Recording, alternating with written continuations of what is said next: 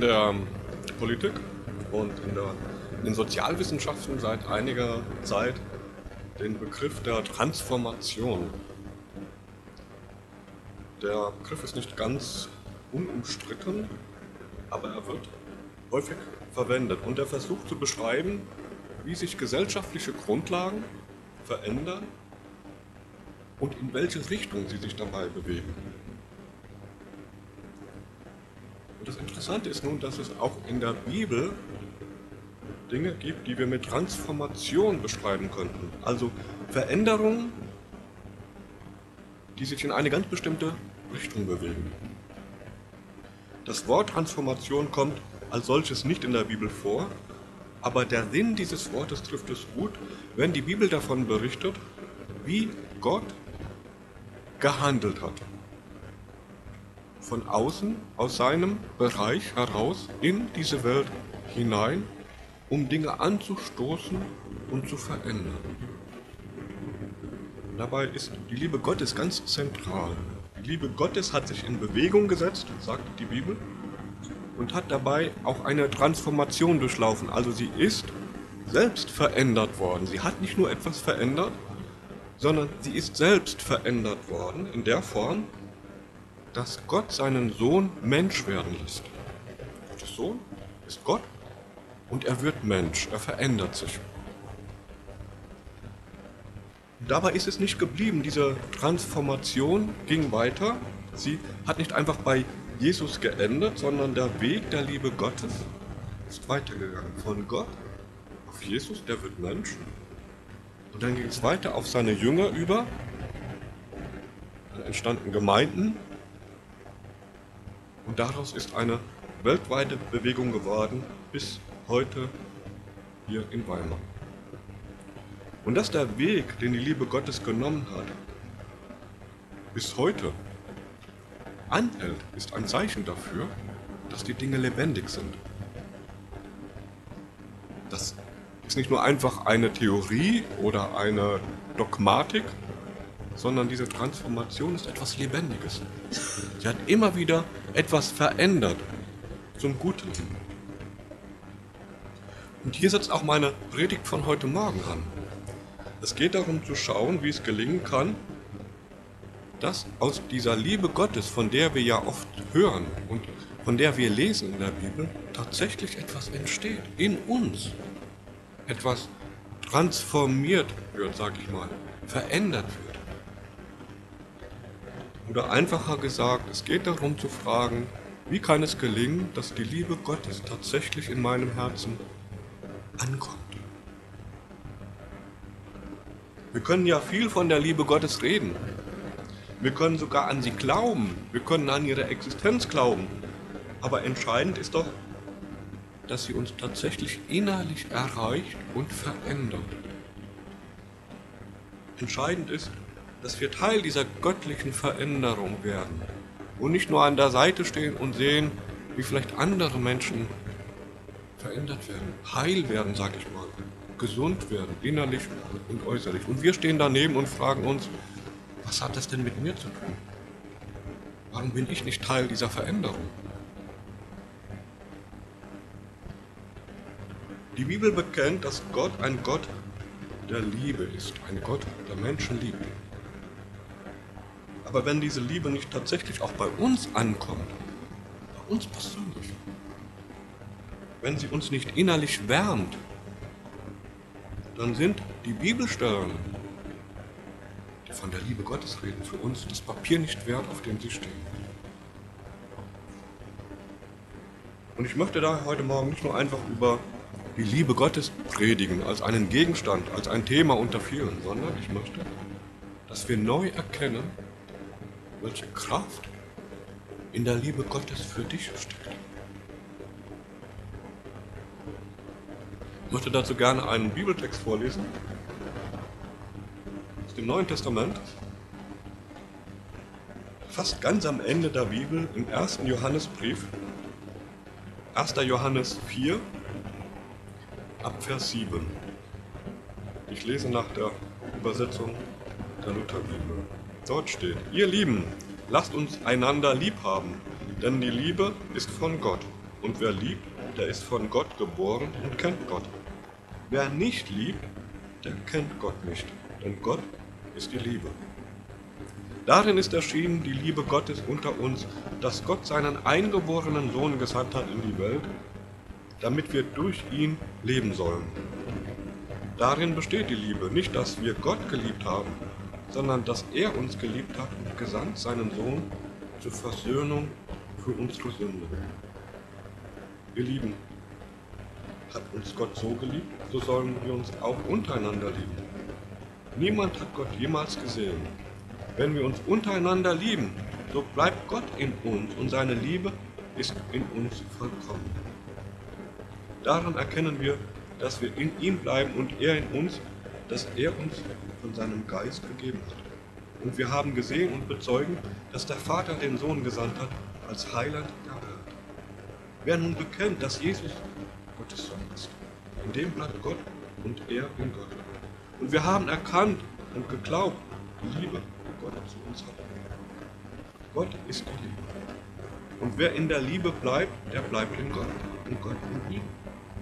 Darin ist die Liebe bei uns vollkommen, dass wir Zuversicht haben am Tag des Gerichts. Denn wie er ist, so sind auch wir in dieser Welt.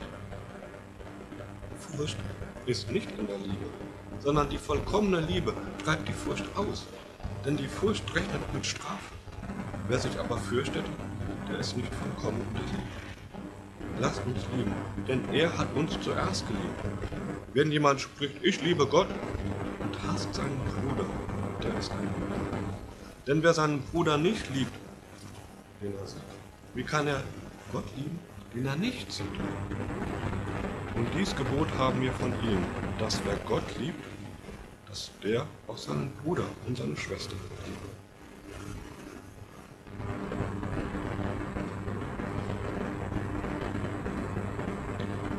Gott ist Liebe. Das ist die zentrale Aussage dieses langen Textes.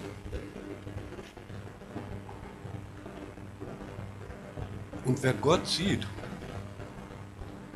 und in Beziehung zu ihm lebt, der begegnet nicht nur einem Gott oder einem Gott, der liebt, sondern einem Gott, der die Liebe ist. Und die Transformation, die Gott angestoßen hat, dadurch, dass er seinen Sohn hat Mensch werden lassen, die öffnet uns den Blick zurück auf diesen Gott. Dadurch ist eine Tür geöffnet in den Bereich Gottes hinein und wir können da durchschauen. Und was sehen wir? Dieser Blick öffnet uns und zeigt uns einen Gott, der nicht nur einfach ein Gott ist, sondern der vollkommene Liebe ist. Ich habe überlegt, ob ich diesen Satz wirklich sagen möchte. Gott ist vollkommene Liebe. Das bedeutet ja, dass Gott, wie gesagt, nicht nur liebt, sondern dass er vollkommen liebt. Und dass er selbst vollkommene Liebe ist. Und dadurch, dass das Wort Liebe in unserem Sprachgebrauch so abgenutzt ist und so häufig auch missbraucht wird, sind wir zurückhaltend, um nicht zu sagen misstrauisch. So oft wird uns Liebe versprochen und es endet doch wieder nur in einem Substitut, einem Ersatz von Liebe oder in einem Gegenteil von Liebe.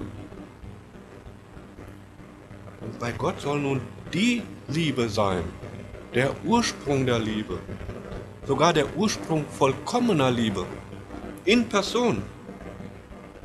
Wow, da sind wir doch misstrauisch und skeptisch. Zu Recht. Denn so etwas kennen wir doch gar nicht.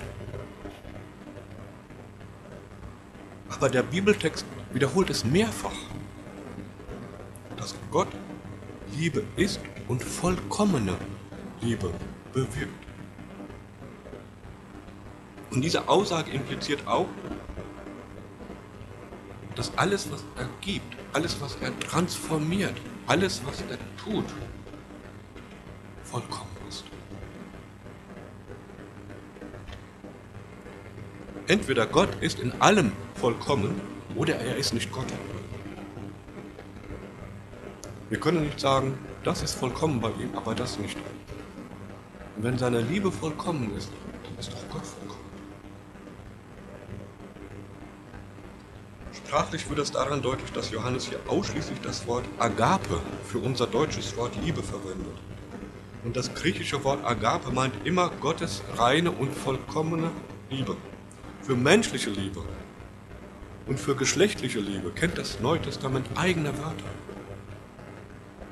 Es geht also tatsächlich, wenn hier von Liebe die Rede ist, um die Liebe von Gott, die nicht irgendwie Liebe ist, sondern die vollkommen ist. Perfekt, absolut. Da ist kein dunkler Fleck. Da ist nichts, was diese Liebe verdunkelt. Gott ist Liebe. Gott ist vollkommen. Auch in seiner Liebe. Das ist revolutionär. Und wir können das gar nicht fassen, weil wir Liebe so nicht kennen. Meine Liebe zu meiner Frau ist nicht vollkommen. Meine Liebe zu meinen Kindern ist nicht vollkommen. Aber das ist für mich schon das Maximum. Mehr geht schon nicht. Aber selbst das ist nicht vollkommen. Gottes Liebe zu mir, zu dir, ist vollkommen. Da ist nichts, was seine Liebe trübt für dich. Es bleibt vollkommene Liebe. Egal, wer du bist und wie du bist. Und der Text macht uns Mut, daran festzuhalten, dass Gottes Liebe für uns vollkommen ist. Und diese Liebe steht dir jetzt in diesem Augenblick zur Verfügung. Wir begegnen, wenn wir Gott begegnen, der vollkommenen Liebe in Person. Bei Gott findet sich das, wonach alle Menschen suchen. Hier in diesen unscheinbaren Träumen, mitten in Weimar, jetzt in diesem Augenblick, kannst du der vollkommenen Liebe begegnen. Nicht, weil ich hier vorne stehe, nicht, weil wir Gemeinde sind, sondern weil Gott mitten unter uns ist. Und wenn Gott mitten unter uns ist, dann ist auch seine perfekte, vollkommene Liebe mit dabei. Jetzt in diesem Augenblick. Gott ist Liebe, nicht die Liebe, die du vielleicht bisher kennengelernt hast. Liebe, die auch eigene Wege gegangen ist. Vielleicht auch Liebe, die dich am Ende wieder betrogen hat. Sondern eine Liebe, die nicht von dieser Welt ist, weil sie von Gott kommt. Und Johannes, der Autor dieses Textes, den wir gelesen haben, stellt uns diese Liebe Gottes vor. Aber er stellt sie nicht einfach nur vor, wie einen Gegenstand, ein Thema, das er betrachtet und analysiert. Nein, Johannes macht deutlich, dass diese vollkommene Liebe Gottes nur in Beziehung zu Gott verstanden werden kann. Das ist ein ganz wichtiger Gedanke dabei. Das bedeutet nämlich, dass es die Liebe Gottes nicht im Vorbeigehen gibt, so en passant, dass wir sie mitnehmen oder kaufen können oder sie uns erwerben könnten. Nein, Gottes Liebe hängt an der Person Gottes und an der Beziehung zu ihm. In Gott bleiben, nennt es Johannes im Text. Oder auch wie in Vers 7, von Gott geboren sein. Und wie auch immer wir das nennen, in Gott bleiben, Neugeburt, Beziehung, deutlich wird, dass wir Gottes vollkommene Liebe nicht irgendwo kaufen können und auch nicht mit ganz, ganz, ganz viel frommen Taten erwerben könnte. Indem wir ganz lieb zu Gott sind und ganz dolle alles machen, was Gott möchte. Sondern diese Liebe ist nur in Beziehung zu ihm zu bekommen. Und das ist ja gut, weil ich nicht perfekt bin und trotzdem einen Anspruch auf diese Liebe habe, wenn ich ja zu Gott sage. Der Vorgang der Geburt, der in Vers 7 angedeutet wird, zeigt, wie eng, ja geradezu intim diese Beziehung sein kann.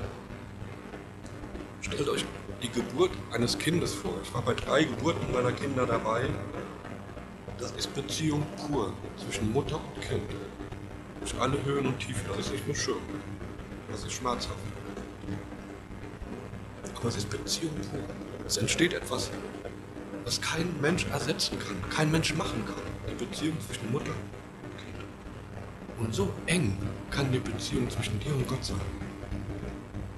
Wie die Beziehung zwischen einer Mutter und einem Kind. Es ist wichtig, dass wir diesen grundsätzlichen Aspekt von Liebe verstanden haben. Dass es Liebe nicht einfach so gibt, sondern nur in Beziehung zu Gott.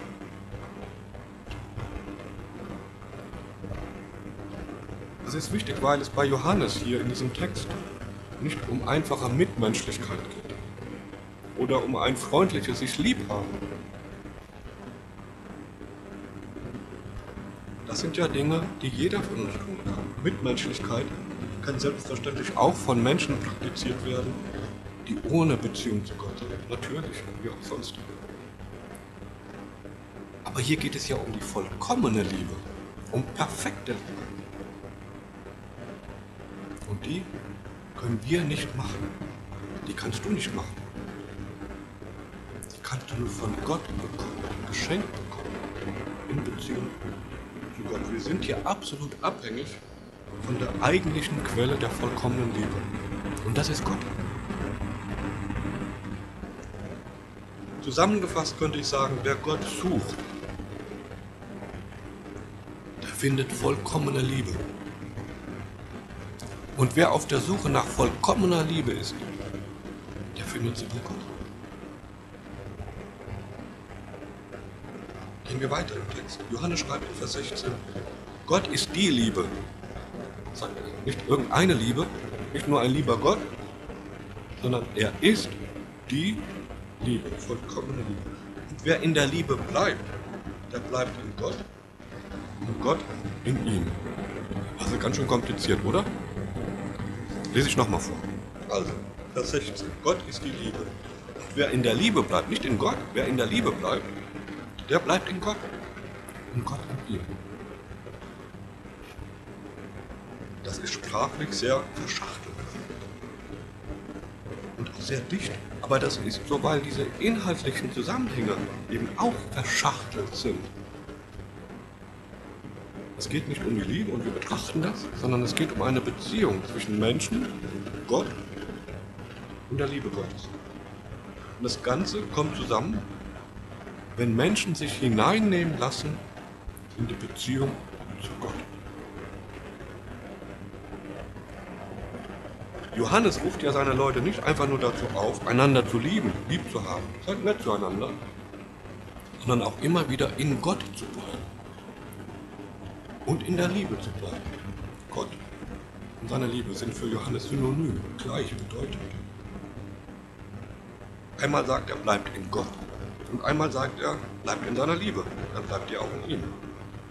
Und das zeigt, wie gesagt, die völlige Identifikation Gottes mit seiner Liebe. Gott ist Liebe. Aber es zeigt zum anderen auch, dass der Vollzug der Beziehung, also die Art und Weise, wie wir Beziehung zu Gott leben können, darin besteht, den anderen zu lieben.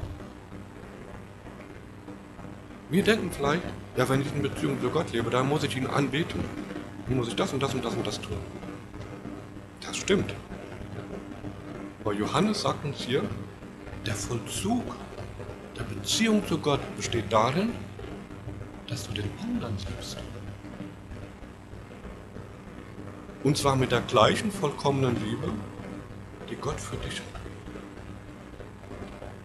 Wir leben Beziehung zu Gott, indem wir seine Liebe an andere weitergeben. Gott möchte, dass es weitergeht mit seiner Liebe. Und nicht bei uns endet. Seine Liebe hat nicht bei Jesus geendet, sondern ist weitergegangen. Und dieser Weg seiner Liebe geht auch durch uns und mit uns weiter. Sie endet nicht bei uns, sie geht weiter. Und der Vers dazu ist Vers 21. Und dies Gebot haben wir von ihm, dass wer Gott liebt,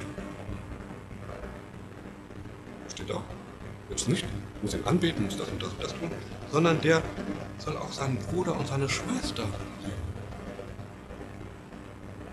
In der Gemeinde ist hiermit gemeint. Wer liebt, lebt in der Gegenwart Gottes. Ich fasse das mal zusammen. Wer liebt, also nicht nur etwas weiter, was er zuvor erhalten hat. Nein, wer liebt, aktiviert die eigene Beziehung zu Gott. Verstehst du das? Wer liebt, aktiviert die eigene Beziehung zu Gott.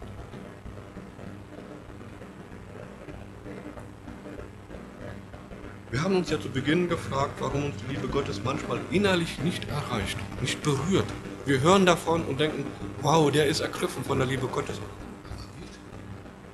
Ich habe schon so oft davon gehört, aber mein Herz ist davon nicht die Liebe Gottes mich lebendig mal nicht verändert? Eine mögliche Antwort lautet, vielleicht deswegen nicht, weil wir nicht wirklich in Beziehung zu Gott leben.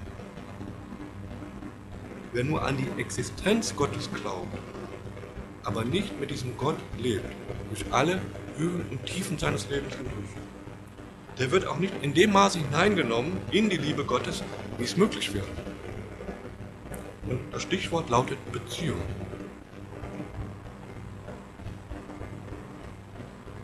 Vielleicht liegt es aber auch daran, dass wir zwar selbst die Liebe Gottes erhalten haben, aber uns verweigern, sie weiterzugeben. Das Stichwort hier lautet Versöhnung. Das findet sich im Text wieder. Immer wieder. Vergebt einander. Nehmt einander an. Werdet lebendig dadurch, dass ihr den anderen liebt mit der Liebe, die Gott euch geschenkt hat. Das Stichwort lautet versöhnt mit anderen. Mit sich selbst, ja, aber auch mit den anderen. Johannes sagt, wer sagt, er liebe Gott, aber gleichzeitig ein anderes Gemeindemitglied hasst. Ich übertrage das mal. Der hat nichts verstanden. Wer sich von Gott Sünde vergeben lässt, aber Vergebung von Sünde dem verweigert, der darum bittet, der tötet die Liebe Gottes in sich auch. ganz wichtig für uns zu kapieren ist, dass wir nichts verlieren, wenn wir die Liebe Gottes, die wir selbst erhalten haben, weitergeben und dem zukommen lassen, der sie vielleicht nötiger braucht. Und der Clou ist, dass wir dann wieder neue Liebe bekommen. Denn wenn Gottes Liebe vollkommen ist, dann ist sie auch vollkommen in ihren Ressourcen für alle Menschen. Die endet nicht. Aber wenn wir sie konservieren wollen, dann wird sie vielleicht so plackig wie Wasser, was einfach nur steht und nicht getrunken wird.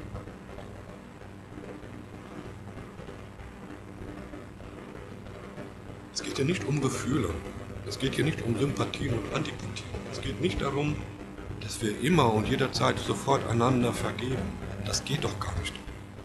Nein, es geht darum, dass wir prinzipiell immer wieder bereit sind, so zu handeln aneinander, wie Gott an uns gehandelt hat. Nicht wir haben Gott geliebt, sondern Gott hat uns zuerst geliebt.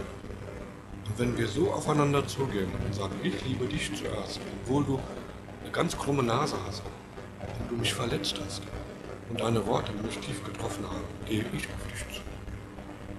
Und sage, mit der Liebe, mit der Gott mir vergeben hat, denn mir musste vergeben werden. Möchte ich dir vergeben. Nicht, ich kann dir sofort vergeben, aber ich möchte dir vergeben. Das ist Versöhnung. Was würde entstehen in dieser Welt, wenn wir so miteinander umgehen würden? Und je mehr wir bereit sind, einander so zu vergeben, je mehr wächst die Liebe Gottes in uns. Je mehr wir uns der gegenseitigen Gottesliebe verweigern, indem wir auch dem anderen die Vergebung verweigern, desto schwächer wird die Kraft der Liebe. Das eine hängt am anderen. Das macht unser Text richtig. Das ist miteinander verbunden, verschachtelt. Das kriegen wir nicht auseinander. Wir können nicht sagen, wir leben Liebe, aber verweigern dem Bruder oder der Schwester oder dem Freund oder dem Nachbarn, der um Vergebung bittet oder der deutlich danach schreit, Vergebung, die Vergebung zu verraten. Was ist nicht deine Kraft, dem anderen zu vergeben? Sondern Gottes Liebe in dir, die wirksam wird, wenn du sagst, ich möchte mit der Liebe handeln, die Gott mir geschenkt. Weitergehen, zum nächsten. Wir kultivieren etwas in uns, was wächst, was gut wird. Gottes Liebe hat die Welt transformiert, verändert. Sie hatte die Kraft, die Welt mit Gott zu versöhnen. Alle Menschen, die das möchten. Was für eine ungeheure, unglaubliche Kraft hat die Liebe Gottes. Sie kann eine in Sünde verstrickte Welt erlösen. Und jeder, der das in Anspruch nimmt, wird freigesprochen. Das ist die Kraft der Liebe Gottes. Und diese Kraft, die die Welt mit Gott versöhnt hat, die steht dir heute Morgen zur Verfügung. Für die Konflikte, in denen du verstrickt bist. Diese Kraft der Liebe Gottes ist mächtig genug, Feinde zu versöhnen. Deine Feinde, meine Feinde. Nicht, weil sie dann anders werden, sondern weil ich Vergebung zuspreche. Dem anderen, der an mir schuldig geworden ist. Diese Kraft der Liebe Gottes hat die Macht, steht hier im Text, uns die Furcht zu nehmen vor einem Gott, der uns vielleicht bestrafen könnte. Wunderbar, oder?